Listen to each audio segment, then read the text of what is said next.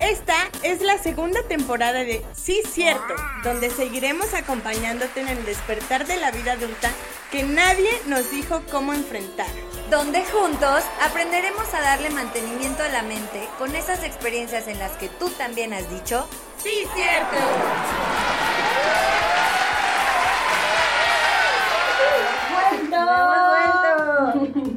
Eh, muchísimas gracias por seguir escuchándonos. Por fin arrancamos con esta segunda temporada con muchísimas sorpresas. No se imaginan todo lo que viene. No saben, estamos muy, muy, muy contentas, muy emocionadas. Ya queríamos grabar, ya queríamos, ya queremos escucharlos, ya queremos leerlos.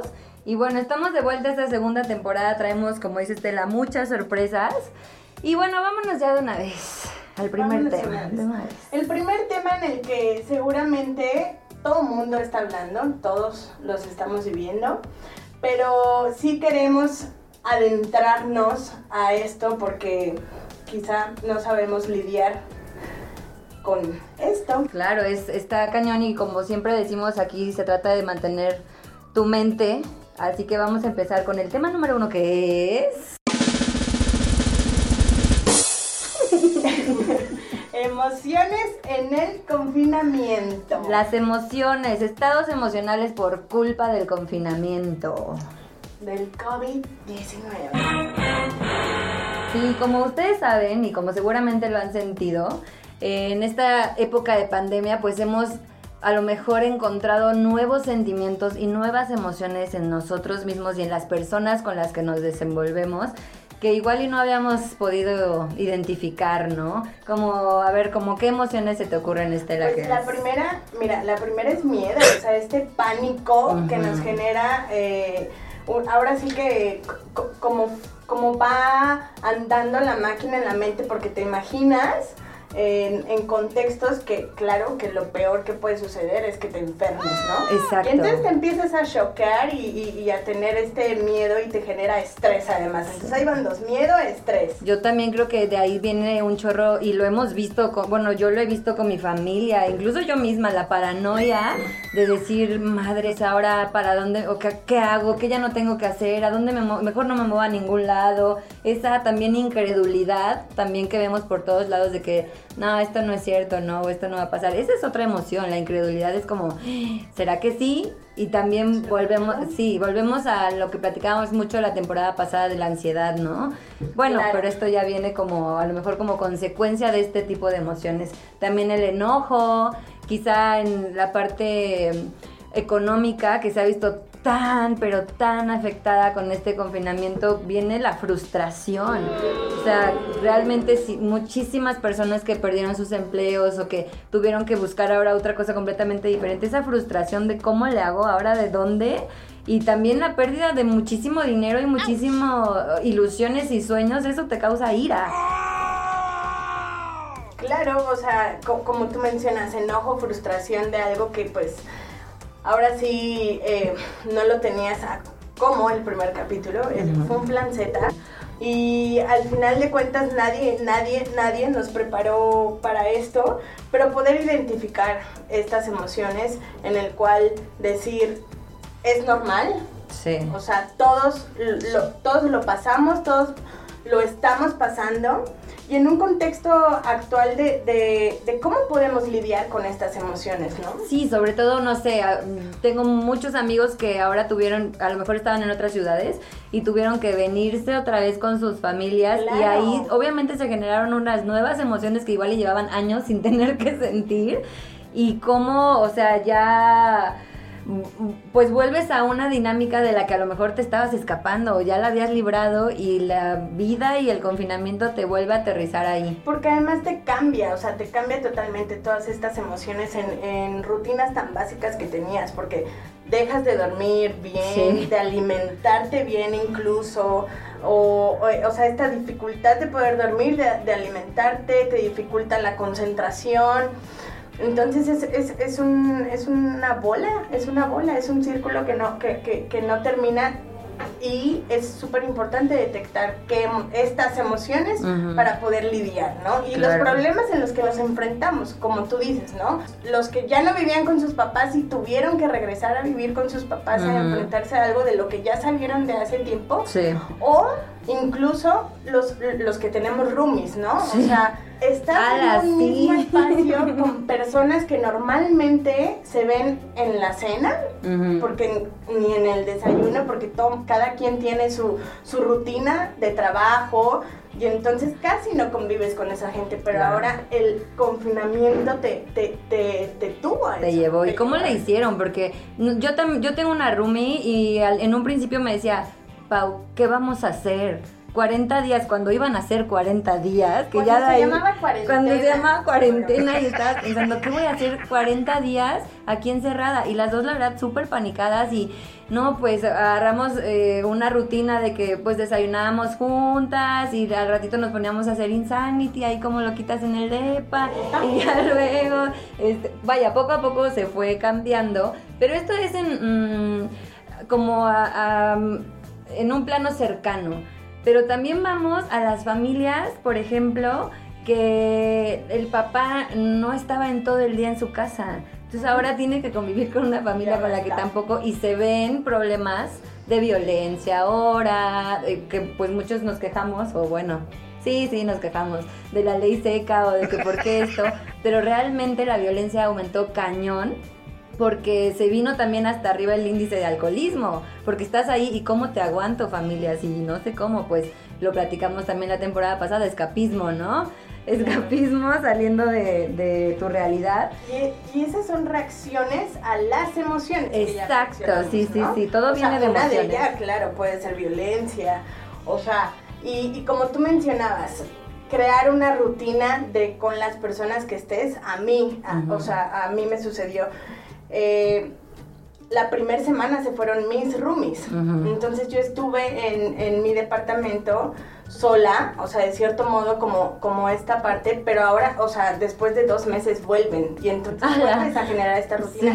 Y ahora sí, a la nueva normalidad en la que es home office y en los que unos salen, otros entran, eh, pero al final de cuentas estás conviviendo. O sea, como al inicio fue como, ok pero ahora es poder tener estas rutinas y claro que nos ha funcionado, o sea, desayunamos juntos y entonces, y cada quien en, su espacio trabajando, ¿no? O hoy me toca salir, pero pues te vas adaptando a esto.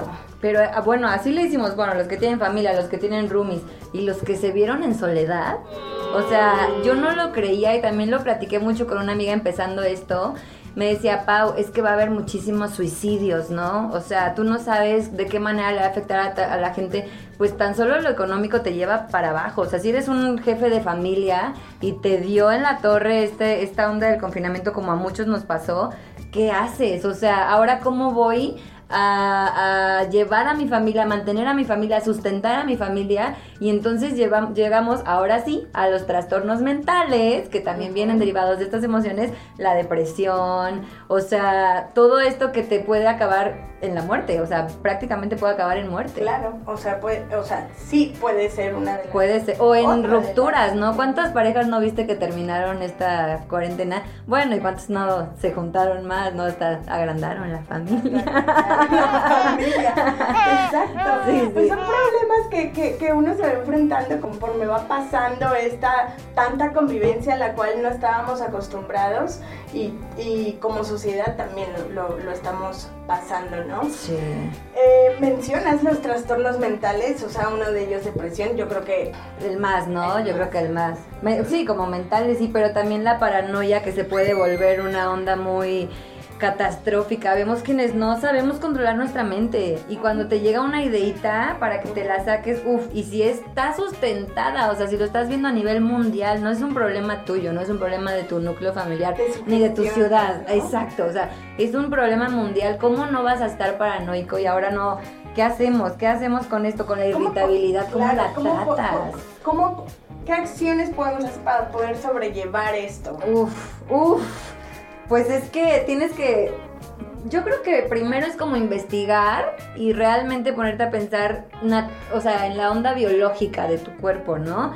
¿Cómo puedo disminuir el estrés que me está provocando esta situación? Detectar. Identificar la emoción. Ajá, o sea, identificarlo y decir, ok, mm, le damos muy poca importancia al descanso, por ejemplo. O sea, realmente no sé, yo me duermo con la tele prendida. O sea, yo soy de las que a medianoche apaga la tele porque me duermo con la tele prendida. Y entonces me puse a leer y dije, ok, lo ideal es que yo dos horas antes de que me vaya a dormir no vea ninguna pantalla, ni el celular.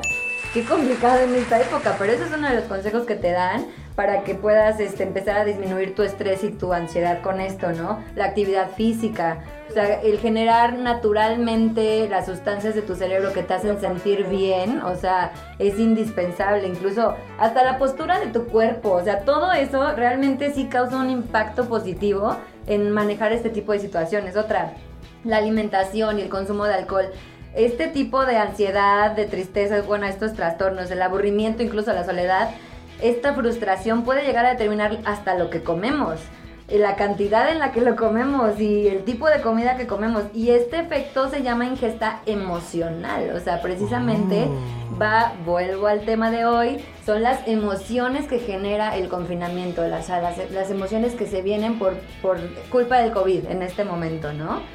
¿Sabes qué eh, también puede ayudar? Eh, normalmente eh, nuestra mente vuela y entonces el, el no saber qué hacer es como, pero no, o sea, no nos tenemos que complicar tanto, hagamos las cosas más sencillas.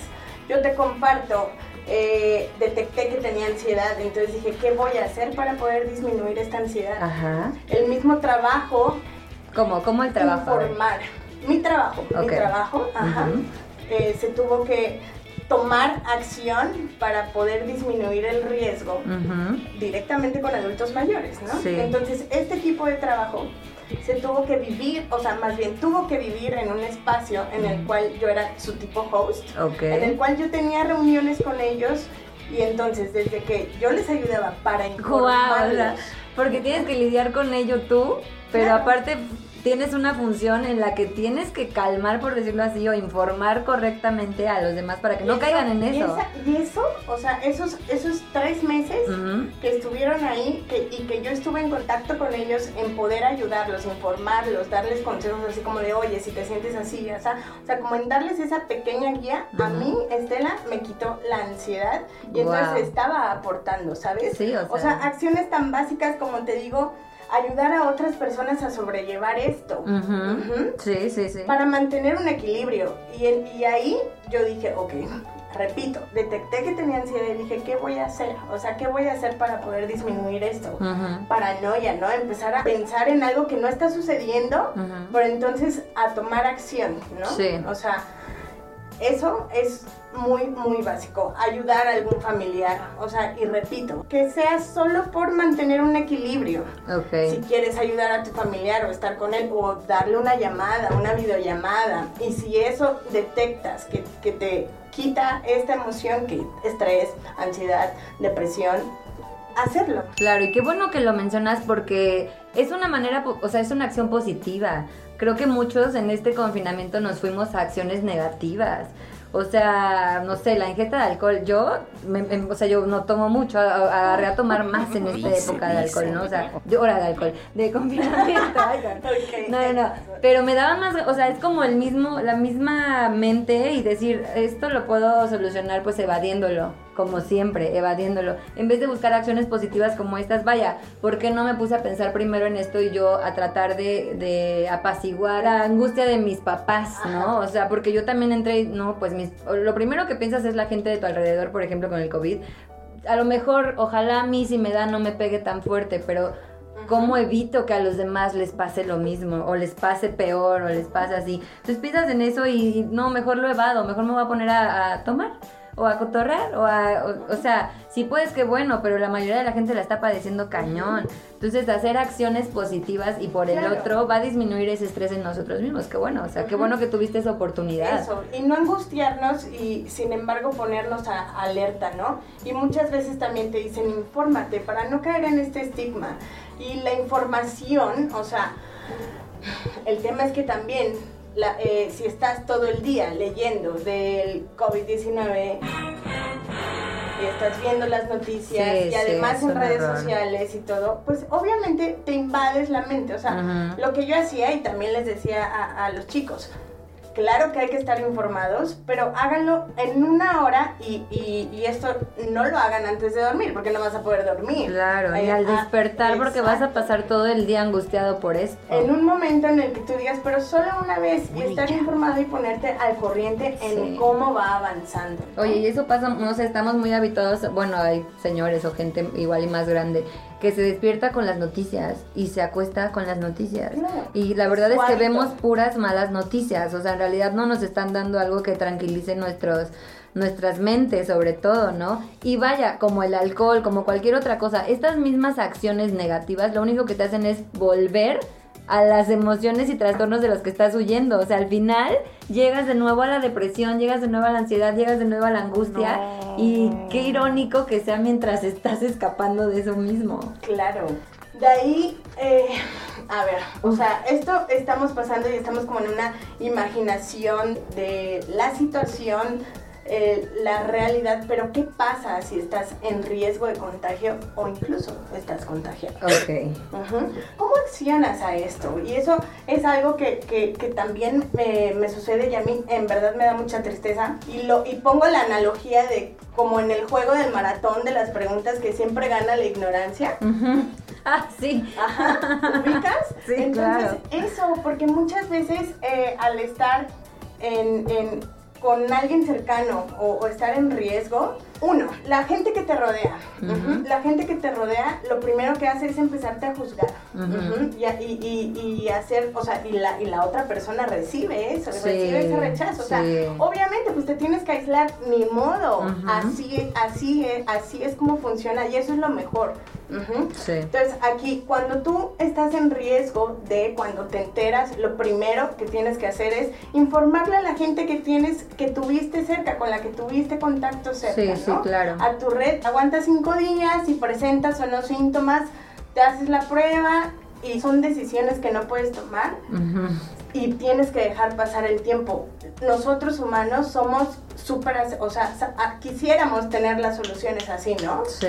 Y en esto no, en esto sí tenemos que tener calma y sí tenemos que tener mucha paciencia. No es opcional, o sea, Exacto, no es es- opcional. es- exacto. Y eso siendo alguien que está en riesgo, Sí, ¿no? Cuando, cuando, pero cuando tú conoces a alguien que está en riesgo, por ejemplo, Ujú. Eso, o sea, yo, y es lo que digo, sí invito a, a no hacer este rechazo porque se ve en núcleos familiares, en núcleos de amistad y en núcleos de trabajo. Y es energía a fin de cuentas, o sea, como tú dices, la otra persona lo está resintiendo. Tú ese mensaje lo estás mandando. Sí, de eh. por sí ya estás aislado. Ah, o sea, sí, imagínate. Y además la palabra aislamiento Sí, es dura, es dura, sí, Ajá, sí, sí, entonces eh, por eso aquí es confinamiento, pero sabemos que al final de cuentas es no interactuar. Sí. Y además qué somos complicado, sí. o sea, Somos cuando- humanos y que na- naturalmente tenemos que relacionarnos, Ujú. ¿no?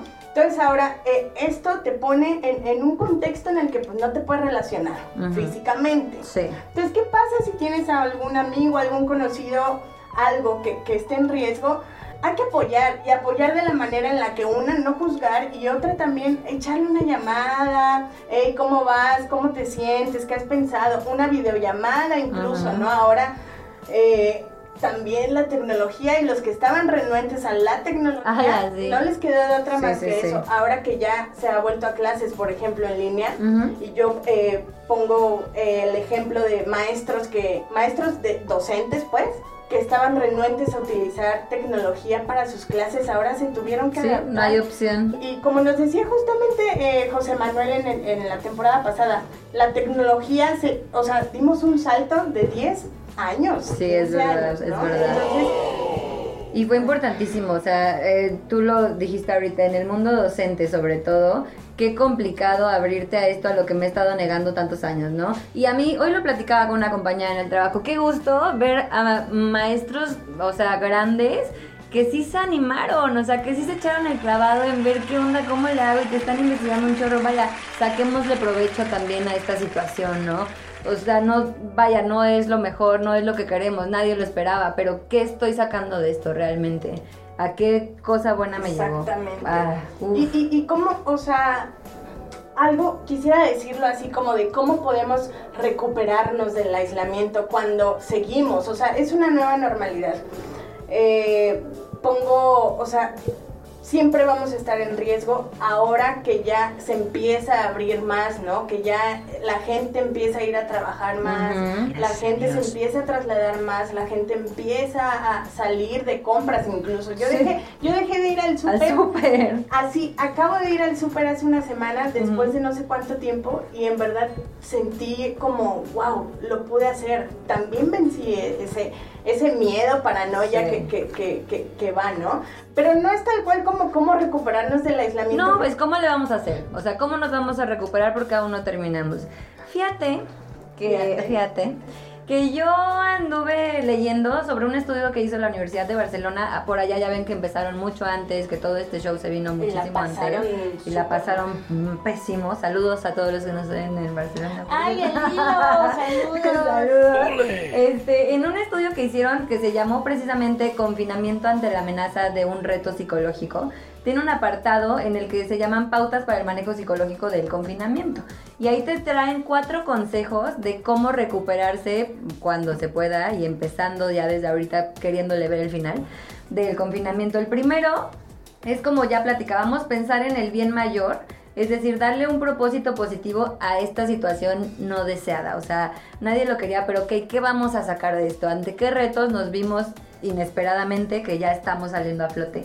El segundo que me encantó también es abrazar la incertidumbre. Nada está en nuestras manos, o sea, no tenemos el control de nada, entonces siempre debemos, o sea, no estar a la expectativa, pero disfrutar el momento presente porque cualquier cosa te puede caer. O sea, la incertidumbre vamos a estar siempre expuestos a ella. La eh, tercera es la responsabilidad individual y la disciplina, o sea, ya lo vivimos y te tuviste que ver a lo mejor en una situación pésima, para decir, ok, nadie me va a venir a solucionar esto, como en muchas otras ocasiones lo hemos platicado. Yo individualmente, ¿cómo le voy a hacer? Y ojalá que todos podamos platicar después en redes sociales cómo le hicieron, o sea, qué tuvieron que aplicar individualmente, que a lo mejor como tu, tu papel en tu trabajo, eso fue una... o sea... Que ahí era trabajar individual, pero trabajar también en equipo. Exacto. Y nos, funcionó muchísimo la, la, o sea, tal cual como dice la palabra, y a, mí me encanta el prefijo con, ¿no? Porque incluye a muchos individuos, colaboración, coparticipación. Y era una corresponsabilidad, porque cuando ellos estaban en casa, o sea, que no estaban viviendo en el trabajo, tenían también la responsabilidad de hacer eh, actividades esenciales, ¿no? Entonces, porque de qué servía todo el esfuerzo que estaban haciendo, eh, trabajando, viviendo en el trabajo, para cuando vayan a su casa salir. A lo mismo, sí, sí, claro, ahí viene justo la responsabilidad y, es justo eso, y claro, o sea, tienes que poner eh, eh, pues reglas y políticas y, y, poder, ahora sí como sobre una guía, que creo que eso también va a funcionar muchísimo ahora con, con las personas que ya están volviendo a trabajar. Eh, y que tienen roomies incluso o con las personas que viven en familia es cómo sentarse en la mesa y decir ¿Qué vamos a hacer el día de mañana, Pau, que tú llegues de, del trabajo y te digan que X persona con la que conviviste ayer salió positivo? Claro, ¿cómo le vamos a hacer? ¿Cómo le vamos ¿Cómo a vamos a accionar? O sea, ¿qué es? Y eso acaba de suceder en, en, mi casa. Digo, ahorita estoy en Jalapa, Veracruz, y, y, y mi roommate me habla y me dice, oye, eh, le acaban de decir que, tiene positivo la persona que me dio Ray antier a la casa.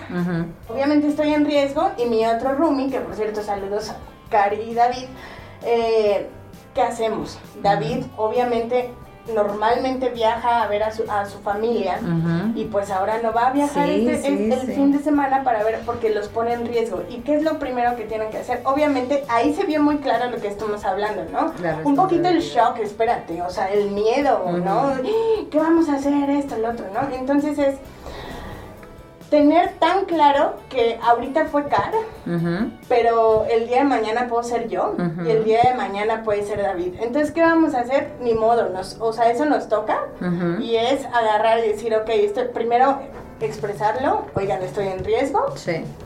No es un hecho, pero pues entonces cinco, o sea, y dejar pasar lo que te decía, ¿no? Mínimo cinco días. Claro, y es ahí justo- sobre, sobre, sobre la marcha y, y, y literal es bienvenidos a la nueva normalidad porque ya estamos empezando a, a volver a salir y a volver a, a- a estar en, en la calle, Sí, ¿no? no podemos de y, otra manera. y lo que y lo que siempre es como pues o sea cuidándonos La responsabilidad individual y disciplina, ajá, responsabilidad individual disciplina y pues ta- también saber que puedes afectar a los demás Por Claro supuesto. que si eres un individuo que que sí te cuidas y todo pero llegas a tu casa y no hay nadie pues quizá hay como Un poquito más de flexibilidad que no, pero sí. ajá exactamente exactamente Y bueno, el último de estos cuatro consejos que es mi favorito, confía en tu gran capacidad de adaptación.